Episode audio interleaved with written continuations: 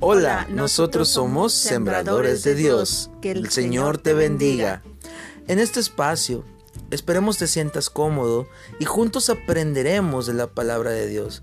Escudriñaremos la palabra, claro, guiados por el Espíritu Santo, y juntos aprenderemos lo que nuestro Dios nos quiere decir a nuestros corazones. Que el Señor sea hablando a tu corazón y que puedas sentir su abrazo y que puedas aprender de Él cada día más y más.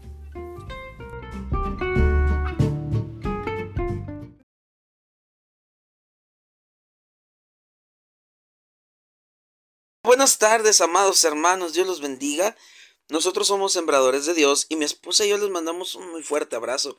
Hermanos, estamos hablando un poco de un tema muy importante para nuestra vida, que es Jesús intermediario oh Jesús intercesor. Nosotros estamos estudiando este, este oficio que Jesús está haciendo o esta función de Jesús de ser un intermediario por nosotros. ¿Cómo es que Jesús intermedia por nosotros? Y lo, lo hace de tres maneras. Lo hace como profeta, como sacerdote y como rey.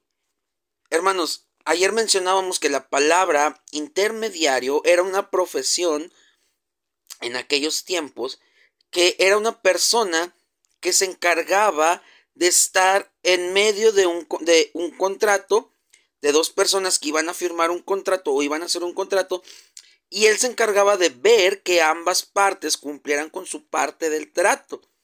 Él estaba siendo intermediario tanto del uno como del otro. Esa misma función tiene Jesús hoy en día. Está en medio de Dios y medio de nosotros y está viendo que se cumplen las promesas de Dios y que nosotros cumplamos nuestra parte también. Una de las partes que, hay, que es muy importante que estudiamos y que conozcamos es que la función de Jesús como profeta nos benefició y nos sigue beneficiando. Miren, en Deuteronomio capítulo 18, versículo 15 en adelante dice, Profeta de en medio de ti, de tus hermanos, como yo, te levantará Jehová tu Dios, a él oiréis. Conforme a todo lo que pediste a Jehová tu Dios en Horeb el día de la asamblea, diciendo, no vuelva yo a oír la voz de Jehová mi Dios, ni vea yo más a este gran fuego para que no muera.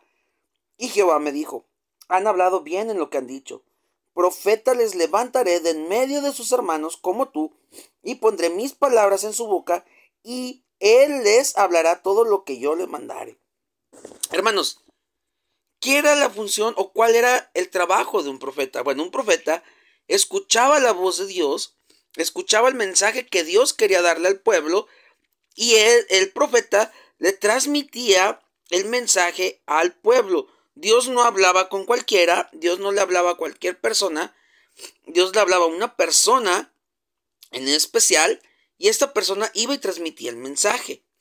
Era lo mismo que Jesús dice en el Evangelio de San Juan capítulo 12 versículo 49. Dice, porque yo no he hablado por mi propia cuenta. El Padre que me envió, Él me dio mandamiento de lo que he de decir y de lo que he de hablar y sé que su mandamiento es vida eterna.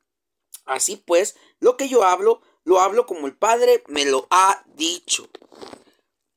Jesús hacía su función como profeta hablando no lo que él quería decir, sino lo que escuchó y recibió de parte de Dios en la eternidad.